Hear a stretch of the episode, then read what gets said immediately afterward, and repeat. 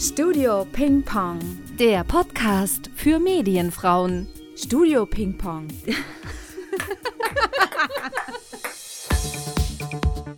Ich bin glücklich. Ich hoffe, du auch. Nein, doch. Hallo und herzlich willkommen zu unserem vierten Podcast. Yeah.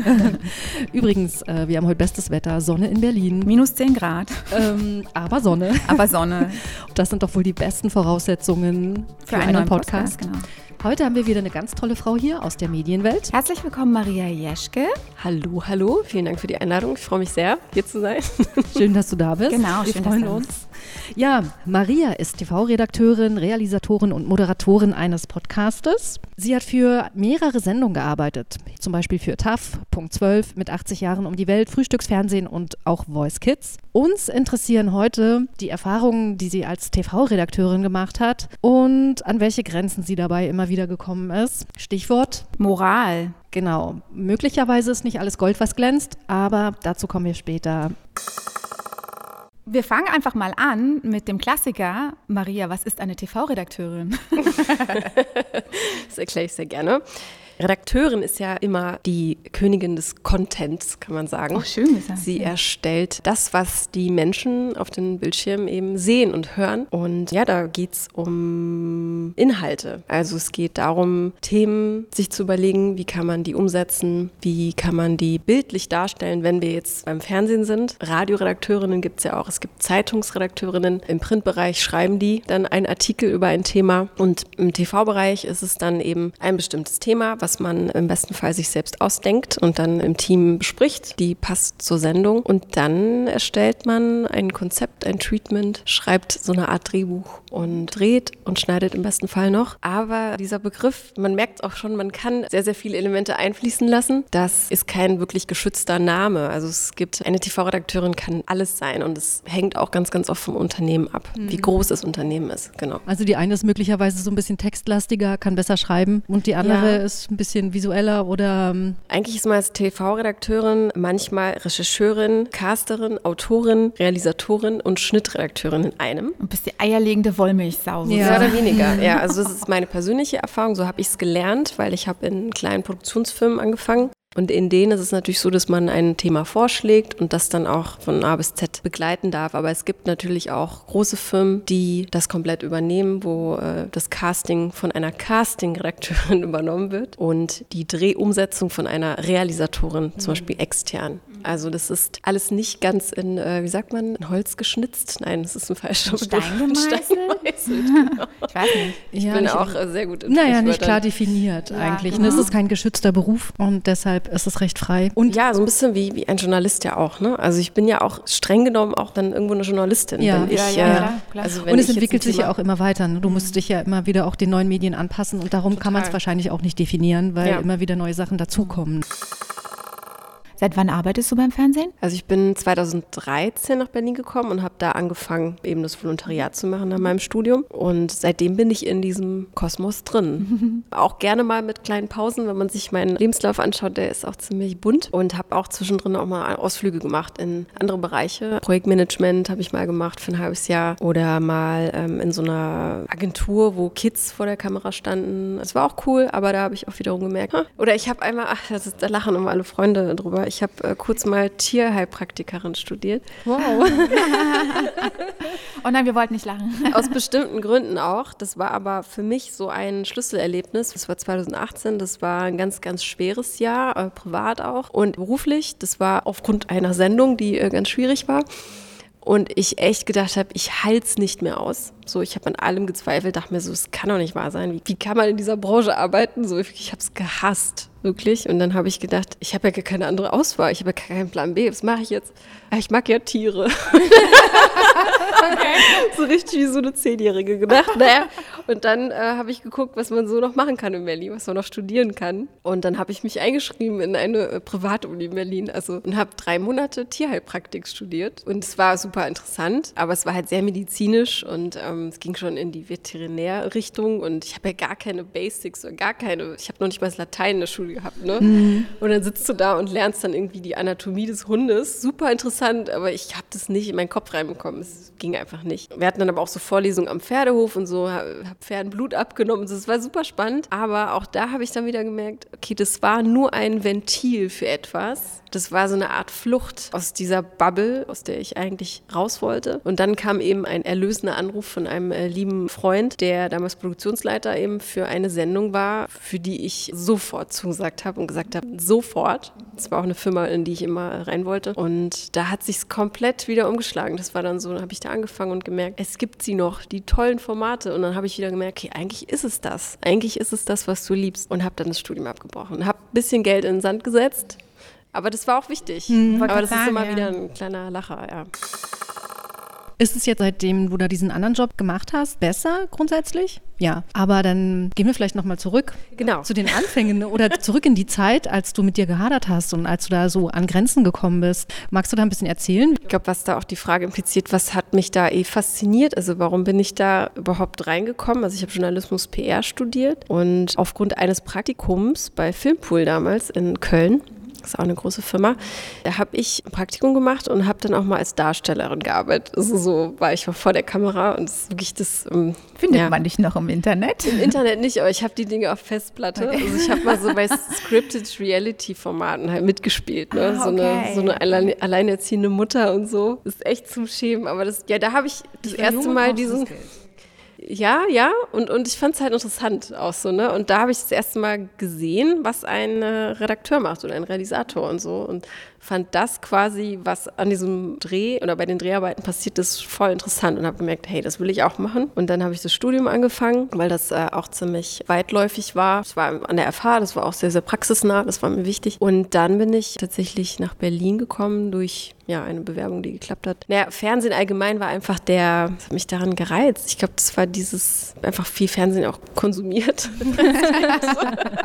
und in den 90ern war auch einfach Fernsehen, das waren ja Glanz und Gloria Victoria-Zeiten, ne? Also wenn das ich Internet noch gar nicht. Das waren so ne? die Roots, ja, ne? Das ja, jetzt bei dir in der Entscheidungsfindung, dass die, äh, man Total, dahin will, das war, das, so war das große Ding, ne? Blast in the Past, das war bei mir auch so. Also ich glaube, Medienbranche allgemein oder TV war so für mich so ein exklusiver Zugang mhm zu etwas oder für viele Menschen ja in den 90ern, wo viele Sendungen ja auch gehypt wurden, weil da auch so diese Vips zu sehen waren, einfach unterschiedliche Dinge zu erleben und eben diesen exklusiven Zugang zu Geschichten zu bekommen, die man sonst ja nicht bekommt. Ne? Und das war, glaube ich, der ausschlaggebende Punkt. Genau das finde ich interessant, was für den Einzelnen die Motivation ist. Mhm.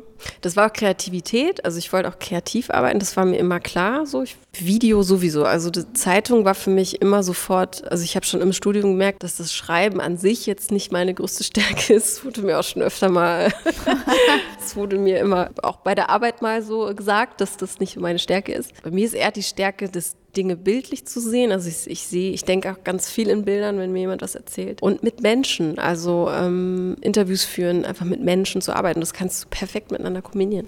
Ja, ich habe deshalb gesagt, was ist der entscheidende Punkt? Bei mir ist es so, ich will senden. Ne? So in bestimmten, nicht immer, in bestimmten Bereichen. Ich habe so einen Sendedrang.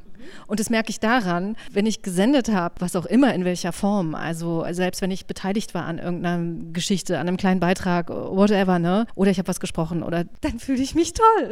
dann geht es mir gut. Dann denke ich so, ja, ich habe kommuniziert mit den mhm. Menschen, ich bin in Verbindung getreten. Mhm. Und das macht mich irgendwie happy. Ja, das kann ich gut nachvollziehen, ja. Bei dir ist es, glaube ich, das mit den Menschen auch. Ja, und ich liebe es dann irgendwie auf Dreh zu fahren in irgendein Kaff, wo du sonst nie hingekommen wärst. Also wirklich ein Dorf, du würdest nie in deinem Leben dort einen, einen Fuß hinsetzen und lernst diese Welt kennen, darfst dann aber auch wieder, wieder nach Hause fahren. Okay, aber wir wollen jetzt nochmal zurückkommen zu dem Punkt, wo du beschlossen hast, nee, es geht nicht mehr, es kann ich nicht mehr, das ist nicht mehr meins. Oder das bildet einfach mich nicht mehr ab. Ähm ja. Also ich habe volontiert und dann habe ich als Redakteurin angefangen. So, ne? Und dann habe ich immer, immer weiter TV-Magazin gemacht. Bin da geblieben eigentlich mit den kleinen Ausflügen, die man so hatte. Und 2016 war ein Format, das war super. Das war ein Blaulichtformat. Crime, Crime, also Crime-Thema. Ähm, das hat mir total gelegen. Ich habe das geliebt. Das war 1A-Team. Das wurde aber leider abgesetzt. Das war auch sehr, sehr traurig für alle. Da habe ich aber auch gemerkt, okay, das liegt mir auch voll, weil das sind halt auch schwere Themen. Habe da eine Mutter besucht, die ihr Kind irgendwie seit seit äh, neun Jahren vermisst und so, ne? Und da habe ich gemerkt, boah, krass, das finde ich total, das, das, will ich machen, ne?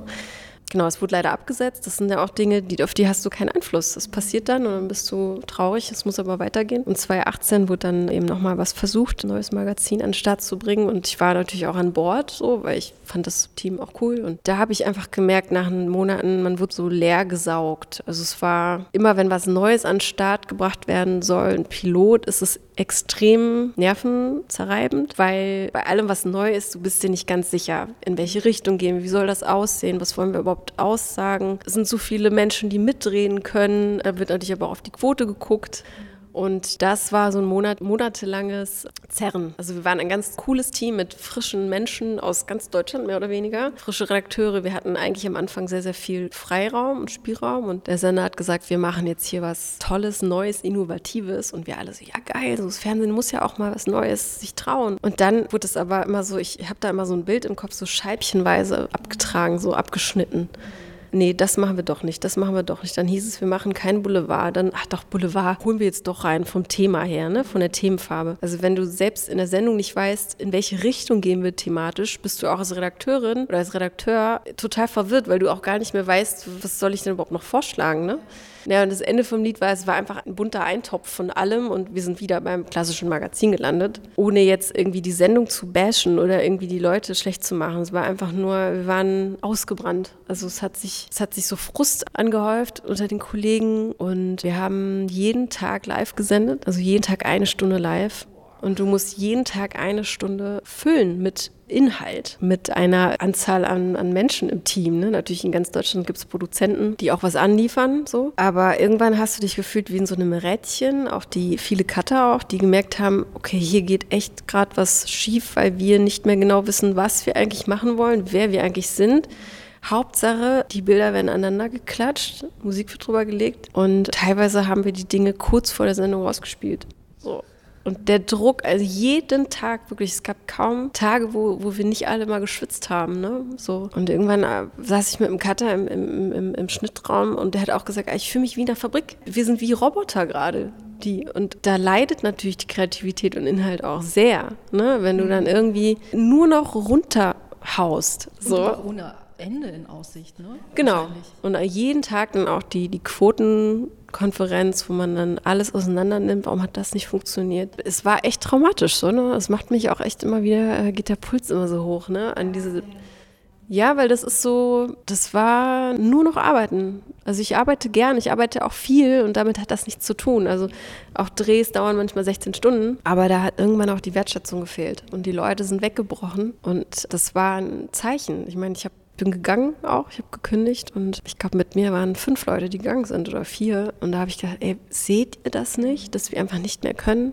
Daran sieht man auch, dass so eine, also dass es nicht nur um das Gehalt geht, sondern dass, dass man eigentlich nee. auch wachsen möchte. Und wenn man so entfernt ist davon, wenn man nicht wachsen kann und nur noch abliefert, dass einen das total unglücklich macht. Ja, ja, und nicht, dass man das mir oder uns nicht gönnen wollte. Dann wurde halt gesagt, so, du darfst das Thema machen, ich gebe dir auch genug Zeit für die Recherche, aber dann fällt wieder jemand weg, weil nicht genug Stoff für die Sendung da ist und du musst wieder rausfahren morgens, obwohl du an dem Tag einen anderen Plan hattest. Du wolltest deine Geschichte voranbringen.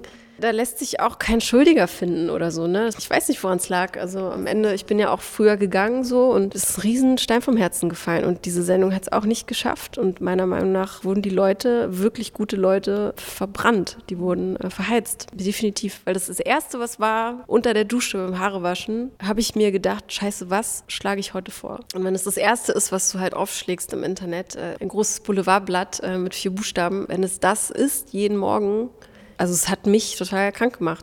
Jeden Tag eine Stunde live. Manchmal hatten wir halt einfach Angst, dass wir schwarz senden. Und es gibt, ne, was ich ja nochmal sagen will, es gibt Menschen, die das können mental. Und ich habe Hochachtung davor, sich dafür einzusetzen. Auch damals meine zwei Vorgesetzten, die habe ich bis heute menschlich, schätze ich sie sehr, wie die da sich durchgeboxt haben und daran geglaubt haben, immer wieder und immer wieder aufgestanden sind. Ey, Wahnsinn. Aber man muss sich einfach fragen, wie lange mache ich das mit? Also, wofür denn am Ende? Dass der Sender dann am Ende kommt und wieder sagt, es ist alles scheiße und du wieder aufstehst und wieder versuchst. Jeder kann das für sich selbst entscheiden, aber das ist es mir nicht wert.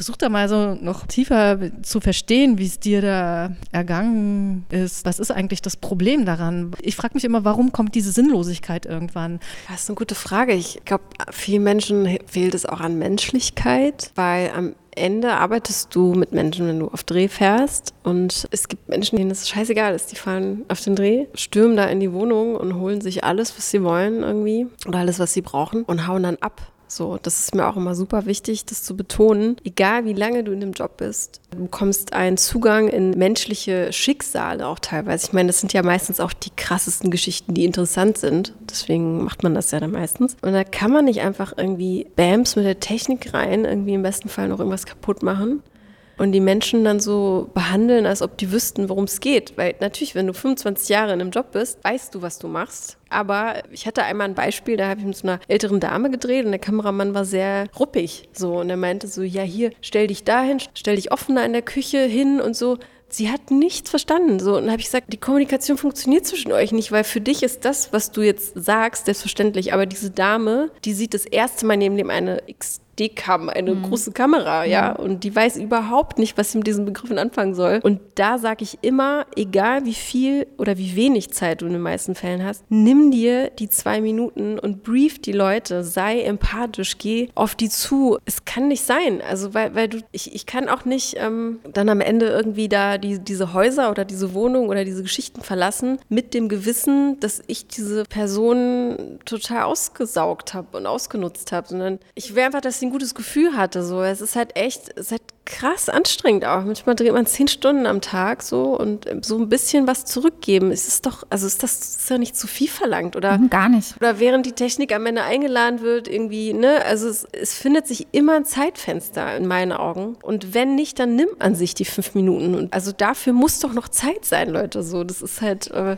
das, oh, das macht mich auch so wütend. Das äh, gibt mich auch mehr Impuls hoch, weil da habe ich auch Sachen gesehen. Äh, früher war ja so ein bisschen das Fernsehen, da gab es noch kein Internet. Und da war das so die Messlatte. Da wurden Trends halt irgendwie gemacht. Äh, MTV zum Beispiel war das Fernsehen, wo die jungen Leute geguckt haben, was ziehe ich denn an, was ist denn hip und so. Und es war auch so ein bisschen die Messlatte von der Gesellschaft. Und das frage ich mich, ob das heute immer noch so ist, weil es ja tatsächlich mit dem Internet so krass verschmilzt. Du schüttelst den Kopf. Maria schüttelt den Kopf.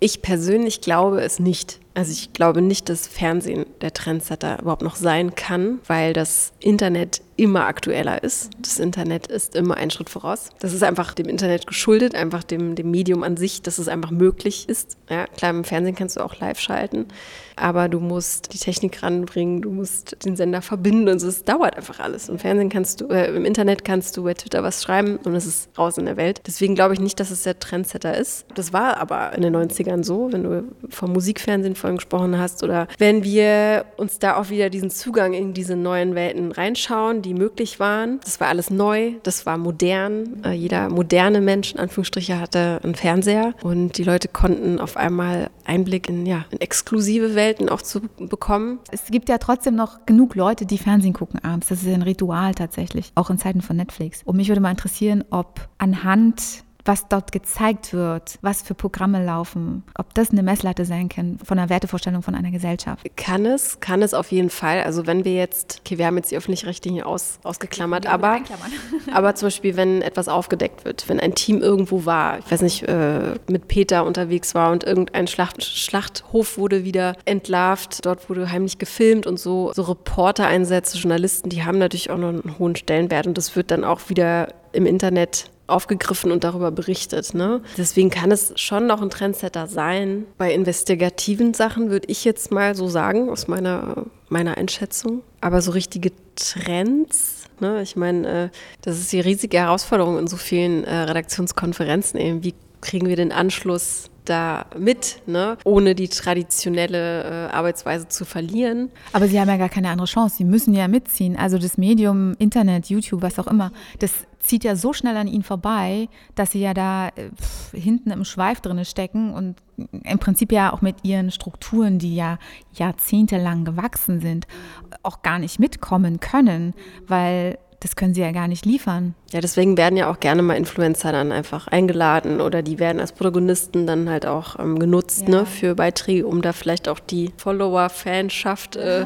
zu dem Beitrag zu bekommen, der im Fernsehen läuft. Es gibt ja Sendungen äh, im Fernsehen, wo Clips aus dem Internet einfach nur eins zu eins Ja. auf den Fernseher projiziert werden. Und es funktioniert. So. Und natürlich, wenn du da als eingefleischter Redakteur seit 30 Jahren sitzt, da kriegst du die Krise. Also da, da, da, da, da, da sträuben sich deine Haare und denkst du so, das ist das, was reicht und das funktioniert sogar. Ja, man, man äh, zweifelt dann so ein bisschen an der eigenen Arbeit wahrscheinlich so. Aber das oder- andere darf trotzdem nicht verloren gehen und wird auch nicht verloren gehen. Also ich glaube, das wird Ich habe auch festgestellt, dass einige YouTuber in ihrem Bereich bekannt geworden sind, eine große Reichweite erzielt haben, Millionen Klicks ähm, regelmäßig und dann aber trotzdem ins Fernsehen gegangen sind oder da einen Auftritt hatten und das auch gefeiert haben. Also das hat mich, das fand ich interessant, weil ich habe vorher mal gehört, dass jüngere Leute das Fernsehen gar nicht mehr als das große erstrebenswerte Ziel erachten ne? und dass sie auch da gar nicht arbeiten wollen. Das ist, ähm, bringt dann auch so ein bisschen Nachwuchsprobleme mit sich. Und dann auf der anderen Seite aber doch das Fernsehen doch am Ende immer noch ein bisschen eine höhere Instanz zu sein scheint oder das Erstrebenswerte zu sein scheint, weil das dann nochmal wie so ein Adelsschlag ist oder so. Ich, ich weiß Ja, auch nicht. Also es ist so, schon, das ne? stimmt, äh,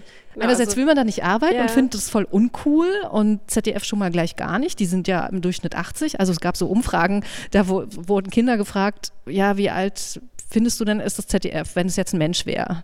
Ja, so 80. ja, schon ein paar Jahre her. Und jedenfalls das auf der einen Seite, auf der anderen Seite ist es dann aber schon doch nochmal cool, bei ProSieben, bei Joko und Lars aufzutreten oder so. Keine Ahnung. Ja, oder eine eigene TV-Show zu kriegen. Eine eigene ne? TV-Show ja zu bekommen. auch so das, das, das von so vielen das erreichte Ziel. Also wenn du eine TV-Show kriegst, dann bist du dann angekommen oder dann bist du, dann bist du ja wer. Es ist immer noch so, definitiv. Aber witzig, ne, dass das trotzdem noch so ein Drang ist, so einmal irgendwie dann das finde ich eingeladen grad zu werden. spannend, weil ne, eigentlich ist es uncool, aber es ist halt noch irgendwie was ein offizielles und das ist das ist nämlich genau der Punkt, dass man im Inneren fühlt, es ist zwar irgendwie kein Trend, es ist nicht cool, aber es hat so eine gewisse Qualität. Das checkt wahrscheinlich auch jeder, dass da doch irgendwie noch visuell und im, in allem drum und dran eine andere Qualität da ist oder so. Und weil du auch immer noch, das darf man auch nicht vergessen, immer noch eine riesen Reichweite erzielst. ja, so, davon ne? ganz abgesehen, ja. Und vielleicht ist es schon so ein, weiß ich nicht, äh, so eine Art Kulturgut. Also Fernsehen, wenn du es konsumierst, also du guckst eine Sendung und es gucken dann ganz viele gleichzeitig diese Sendung zu einem gleichen Punkt und dann kannst du dich am Schulhof mit deinen Buddies über diese Sendung unterhalten. Ist das heute noch so? Das ist ja so dieses berühmte kollektive Ereignis, ne? Genau, was bei Wetten genau. das Ja, das früher stimmt, immer genau. so wichtig war, Genau. dass zur gleichen Zeit alle geguckt haben. Genau. Und das war irgendwie auch das Faszinierende. Gar nicht nur die Show, dass man wusste, da sind jetzt noch die anderen da, aber das ist ja heute ganz anders mit YouTube. Ne? Oder wie die Tatortkneipe, weißt du? Ja, so, dann ja, guckst du ja, halt zusammen ja, Tatort. ja. Ja. Oder Fußball-WM ist ja eigentlich ähm, Das ist ein, ein Ding. interessanter Punkt, weil ich hatte gestern so ein ähnliches Gefühl. Ich schaue sehr, sehr gerne äh, die Show von Jan Böhmermann, so, und die läuft ja immer um 11. Aber jetzt kann man sie ab 20 Uhr schon in der Mediathek schauen. Und ich habe dann gestern einfach mal reingelunzt, früher. Und hatte aber das Gefühl, so voll blöd. Jetzt gucke ich ja gar nicht mit den ganzen anderen Ja. Menschen da draußen Ja, diese Sendung. Und das ist vielleicht dieses Gefühl, was äh, du beschrieben hast, ne? Dieses Gemeinschaftsgefühl, Alleinstellungs- dass du weißt, genau. jeder guckt gerade das Gleiche und nach vielen Sendungen geht ja dann erst die Action im Internet Genau, los, genau. wo man dann halt guckt auf Twitter, was sagen die Leute dazu. Genau. Wenn du es vorher gesehen hast, bist du so die Aber da hat YouTube auch eine Lösung. Inzwischen gibt es ziemlich viele YouTuber, die live auf Sendung gehen innerhalb von YouTube und bei denen man dann chatten kann.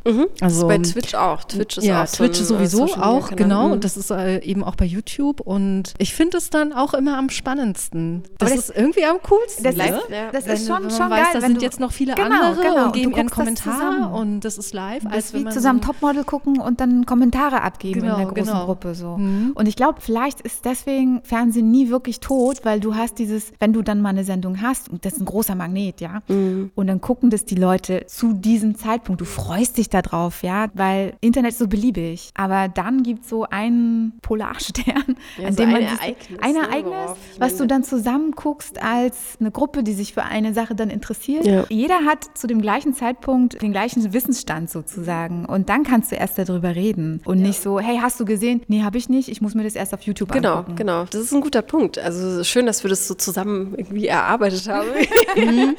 vorher spielt auch das Marketing natürlich eine Riesenrolle. Also was ja super funktioniert, ist Masked Singer bei äh, ProSieben, wo aber auch die Menschen einfach mit abstimmen dürfen. So. Und das ist ja irgendwie auch so krass erfolgreich. Das hat, glaube ich, keiner erwartet, weil das vielleicht auch eben dieses große Showige ist. Mhm. Ist ja auch so ein Phänomen, dass wir hatten die Gerichtsshows, wir hatten die Talkshows, die sind ausgestorben, mehr oder weniger. Mhm. Und jetzt sind die Shows wieder zurück, die großen Shows, mhm. so wie in den stimmt, 90ern. Ja, ne? ja stimmt. Und danach sehen sich jetzt auf einmal alle wieder. Oder Spielshows, wo die Menschen mit teilnehmen können. Das Aber es ist auch können. immer in Kombination mit Glamour. Also es ist jetzt, mhm. wenn es eine Spielshow ist, nicht nur, dass da irgendwie gespielt wird, sondern es hat den Reiz auch, weil dann irgendein Star auftritt oder ja, ja. die Moderatoren bekannt sind. Es ist schon immer auch dieser Punkt. Ja, das wird auch immer bleiben. Ich denke auch, ich hätte es nicht gedacht tatsächlich, aber es war echt so, ah ja, also es hat was. Oder zusammen Tatort gucken, ja? Ist ja irgendwie so eine deutsche Tradition. Ja, ja, das ist schon fast so eine Instanz. Genau, ne? so eine also Instanz, genauso das Frühstücksfernsehen. Ich meine, die sind genau. so erfolgreich,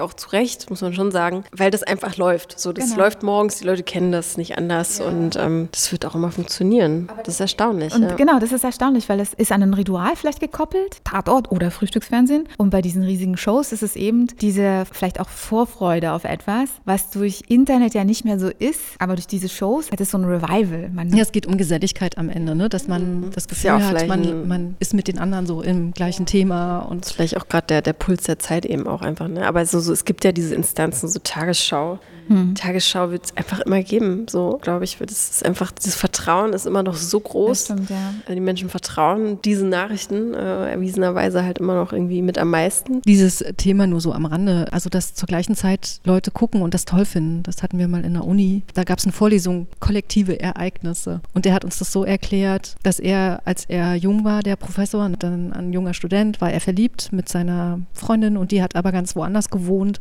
und die haben sich dann verabredet, abends um 20 Uhr einen bestimmten Stern anzugucken. Und sie wussten, wenn der andere zur gleichen Zeit guckt, dann ist es einfach größer, als wenn man alleine guckt. Und so hat er uns dieses Thema kollektives Ereignis in dieser Medienvorlesung näher gebracht. Das fand ich voll schön.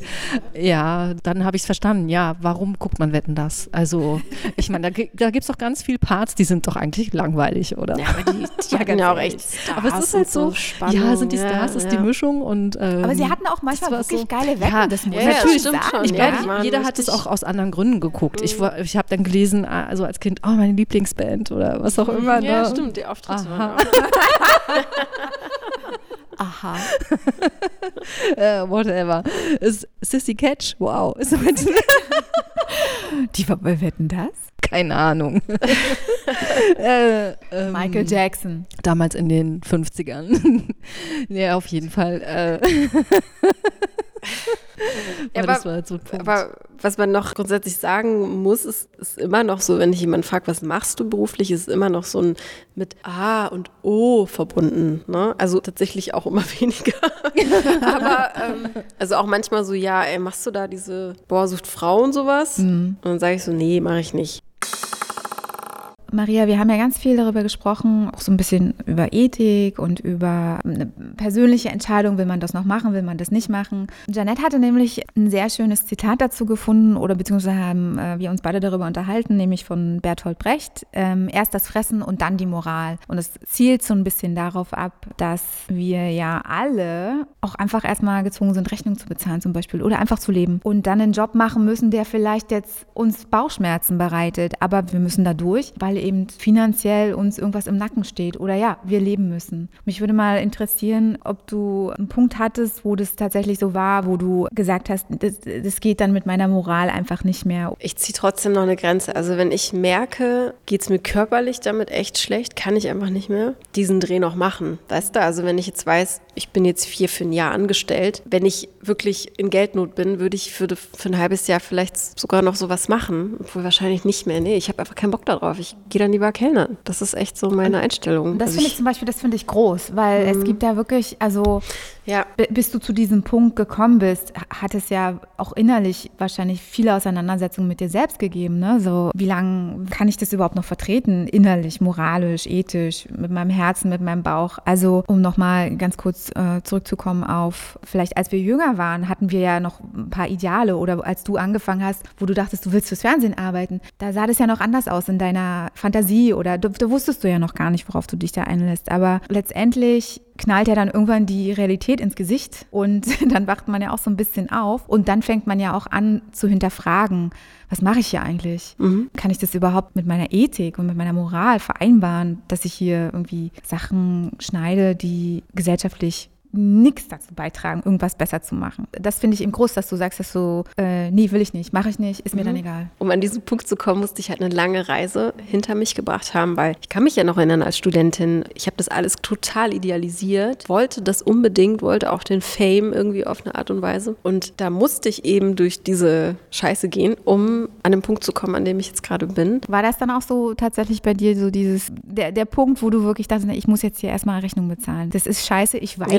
den gab es, ja klar. Ich glaube auch, es hat auch was mit Erziehung zu tun, was Arbeit für dich bedeutet. Ich habe sehr, sehr lange gedacht, ich muss arbeiten, um irgendwer zu sein oder ich muss angestellt werden, mhm. um irgendwer zu sein. Das ist auch nochmal, finde ich, ein äh, wichtiges Thema, wenn man von außen als jemand betrachtet wird, der irgendwie keinen richtigen Job macht, nur weil er irgendwie frei ist. Ist sowieso schwierig. Die Leute verstehen ganz oft auch gar nicht, was du genau machst. Eben aufgrund der Problematiken, die ich euch gerade erklärt habe, wer man eigentlich ist und was man alles macht. Das ist ja so ein, so ein bunter Haufen, ein bunter Zirkus. Und ich habe das sehr, sehr lange gedacht, ich muss mich jetzt anstellen lassen. Ich habe einen festen Job, jeden Tag aufgestanden ins Büro und das war mein Leben. Und ich habe das als das befunden, was richtig ist. Und auf diesem Weg war ich immer wieder auf der Suche nach dem, was ich eigentlich will. Und auf diesem Weg habe ich eben diese verschiedenen Etappen gemacht, Dinge gelernt, viele Tränen vergossen, viel Stress gehabt. Aber du bist daran gewa gewachsen. Total, total. Ist, mhm. ähm, aber es hat auch was mit Selbstreflexion zu tun, ähm, ob man da sich darauf einlässt. Hat man Bock, sich auch damit auseinanderzusetzen? Viele machen ja auch einfach nur oder rennen mit dem Kopf gegen die Wand und machen sich gar keine Gedanken darüber, was sie eigentlich wollen, sondern sie machen es einfach, weil sich das so gehört. Es ja, ist weil immer ich, einfacher, so einen Beruf zu nennen in jeder Situation, ob es innerhalb der Familie ist oder innerhalb des Freundeskreises oder gegenüber Fremden. Da sind die Gespräche ja meistens sehr kurz. Ja, was machst du? Ich bin das. Ich bin das und arbeite dort. Punkt. Und wenn du dann erstmal erklärst,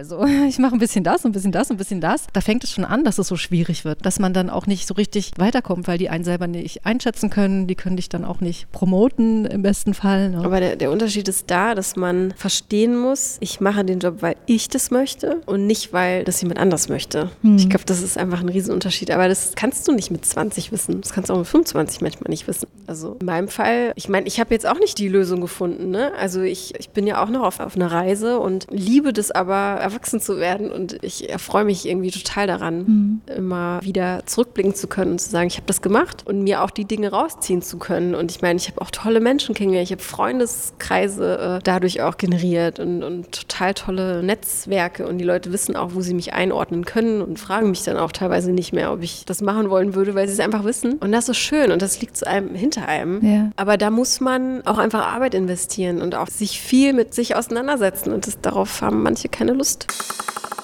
Maria, du hast vorhin erzählt, dass du 2018 frustriert warst in deinem Job, dass du danach dann aber einen Job gefunden hast, mit dem du happy warst, also wo du das auch alles verbinden konntest, so deine äh, moralischen Ansprüche und dein Handwerk. Und wie ging es dann weiter? 2018 war einfach ein Jahr, wo äh, es Peng gemacht hat, wo ich äh, gesagt habe, never ever. Gar nicht aufgrund der Drehs oder der Umsetzung der Drehs oder der Themen. Mhm. Ich hätte damit leben können. Das war eher menschlich einfach immer gesehen. Ich habe mich gefühlt wie so, ein, wie so ein Lappen, der irgendwie zerfetzt wurde und irgendwie in, in der Ecke geschmissen äh, worden ist und ich hatte keine Energie mehr. Und wenn ich merke, dass ich einfach körperlich ausbrenne, ich finde, ich muss man da auf sich hören und da einen Schlussstrich ziehen. So. Total. Ja. Weil so ein Dreh zu übernehmen ähm, und Voxpop sammeln, draußen eine Umfrage machen, das hasse ich einfach wie die Peste. Aber ich mache das mal. Natürlich mache ich das. Ja. Weil ich dann am Ende denke, es ist doch nicht so schlimm. Aber so diesen, ne? ich hätte es wahrscheinlich noch weiter durchgezogen, wenn ich mehr Wert Wertschätzung äh, erfahren hätte halt. Äh, ich habe dann ja dieses tolle Projekt gemacht, ne? Und dann habe ich gemerkt, okay, fürs ZDF hat Spaß gemacht, die Firma war cool und ich habe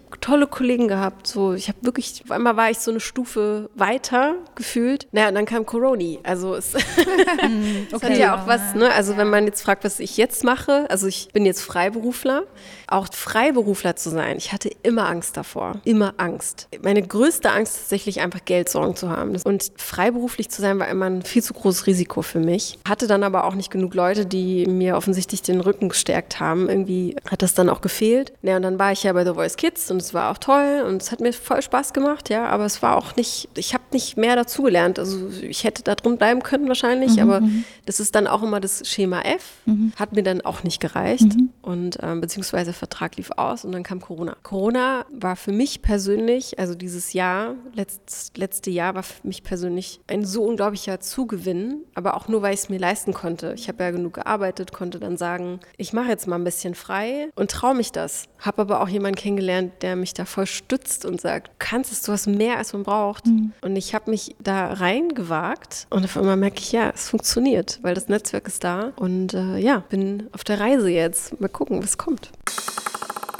Ich habe noch eine ganz kurze Frage, weil wir von Moral gesprochen haben. Hast du auch so ein bisschen den Drang der Gesellschaft, was zurückzugeben mit deinem Job? Weil es ja auch in die Moral reinspielt. Also, dass du dich zum Beispiel fragst, was ich hier mache mit meinem Beruf. Ich bin Teil einer Gesellschaft und ich möchte auch irgendwie wieder was zurückgeben oder ich möchte etwas ändern. Also ich glaube, was ich verändern will, ist die menschliche Arbeit, Mhm. dass das Image einfach besser wird, vielleicht auch von TV, so bei vielen Menschen, dass wenn du eben so einen Drehort verlässt, die Leute sagen, das war ein toller Tag, Mensch, waren die nett. Das ist eigentlich mein größtes Ziel und Geschichten erzählen, also die erzählt werden müssen halt. Ich glaube, das trägt auch sehr, sehr viel dazu bei, dass man einander besser versteht, wenn man Menschen sprechen lässt, die, die sonst keine Plattform kriegen würden. Ne? Das ist super, ja. Also, das ist genau das, was wir hören wollen. Und Toll. Mit meinem Podca und mit meinem Podcast will ich natürlich Singles vernetzen. Das ist äh, Ja, ich spiele genau. Amor. ja, ja, ja. Genau. Nein, das ist tatsächlich auch eine, eine, großes, äh, eine große Leidenschaft, so, weil ich, ich auch äh, merke halt, wie Leute miteinander zusammenkommen. Ey, was gibt Schöneres? Ist tatsächlich sehr, sehr schön, ja. Für die, die sich für den Podcast interessieren, das ist frag.marie, ne? Genau, der Podcast heißt der Podcast zum Verlieben von Frag Ach so, ja, Marie. genau, Das war jetzt die Instagram-Adresse Genau. natürlich klar. Der Podcast zum Verlieben und man kommt über frag.marie dorthin. Genau, Genau. da erfahrt ihr mehr. Ja. Jetzt nicht so viel Werbung zu machen. ja. Wer mehr von Maria sehen möchte oder sie buchen möchte als Moderatorin oder TV-Redakteurin, Deine persönliche Seite ist auf Instagram, m.a.j. Das schreiben wir aber auch unten alles nochmal rein. Das findet man. Und du hast eine Webseite, www.mariajeschke.com. da findet man auch Arbeitsproben von dir, ne? Genau, Ja. und Showreel und so weiter, genau. Da könnt ihr mal schauen, was die Maria so macht. Vielen Dank, dass du hier warst. Ja, vielen, vielen Dank, liebes euch. tolle Gespräch. Ja, wieder viel gelernt, viel erforscht. Dass du zusammen. auch so offen darüber gesprochen hast. Ja, über ist, äh, Dinge, die über die andere nicht so sprechen wollen. Zitter äh, auch manchmal dabei, aber ich denke mir so, mein Gott, das, äh, das sind alles unausgesprochene Dinge, über die man im Kollegenkreis oft redet und Super wichtig und total schön, Ich dass du heute deswegen da warst. Nein, nein, du hast nichts Schlimmes gesagt, ganz im Gegenteil. Ich glaube, ich glaube, dass das bei vielen im Bauch drinne ist und es nicht rauskommt. Und ich glaube, das, es bedarf ein paar Helden einfach, die das laut aussprechen und auch wirklich zeigen, ihr seid nicht alleine. Sprecht es an. Wenn es euch scheiße mit irgendwas geht, das, das muss raus, weil sonst ändert sich nichts. Man muss das Problem immer benennen, immer. ja, und arbeitet nicht für etwas, wofür ihr nicht einstehen könnt oder wo ihr Bauchschmerzen von habt, weil das zieht sich wie ein roter Faden durchs Leben und dann ist man irgendwann mit 50 mega frustriert. Und das gibt man auch nur an seine Mitmenschen ab. Und das will halt keiner so. Aber ey, am Ende entscheidet jeder für sich selbst und ja, Punkt. Das war ein super schönes Schlusswort. Falls ihr noch Fragen, Anregungen oder Wünsche habt, Vorschläge, dann schreibt uns gerne an thestudiopingpong@gmail.com. Oder folgt uns auf Instagram at unterstrich studio unterstrich pingpong. Wir würden uns über Follower freuen. Und unsere Podcasts gibt es wie immer auf Spotify, Anchor oder YouTube. Und wir würden uns natürlich auch sehr, sehr freuen, wenn ihr uns auf Patreon unterstützt. Wir haben einen Patreon-Account. Wir verlinken aber alle wichtigen Infos nochmal unten in der Beschreibung. Das war's. Das war. das war. Vielen Dank nochmal an Maria. Ja, vielen Dank euch auch äh, für diesen tollen Podcast, dass ihr das macht. Macht weiter so. Und äh, ja, ich wünsche euch damit viel Erfolg und noch tolle, inspirierende Gäste, weil ich glaube, für euch ist das ja auch, abgesehen davon, dass es äh, ein schönes Projekt ist, ja auch so eine Art, wie haben wir gerade gesagt? Äh, Therapie. Therapie. Also, Medientherapeutinnen. Medien, Medientherapie. Wer von uns einmal medientherapiert werden möchte, meldet sich bitte. genau. Nee, echt cool. Ich habe mich sehr wohl gefühlt. Toll, Dankeschön. Das wollen wir hören. Wir haben sie nicht bezahlt. Kekse gab's. ja. Nee, für uns ist immer wichtig auch, dass, äh, dass die Gäste sich wohlfühlen, auch auf alle Fälle. Meine Worte. Also dann Und nicht vergessen, spielt mal wieder Ping-Pong. bis zum nächsten Mal bei Studio Ping Pong.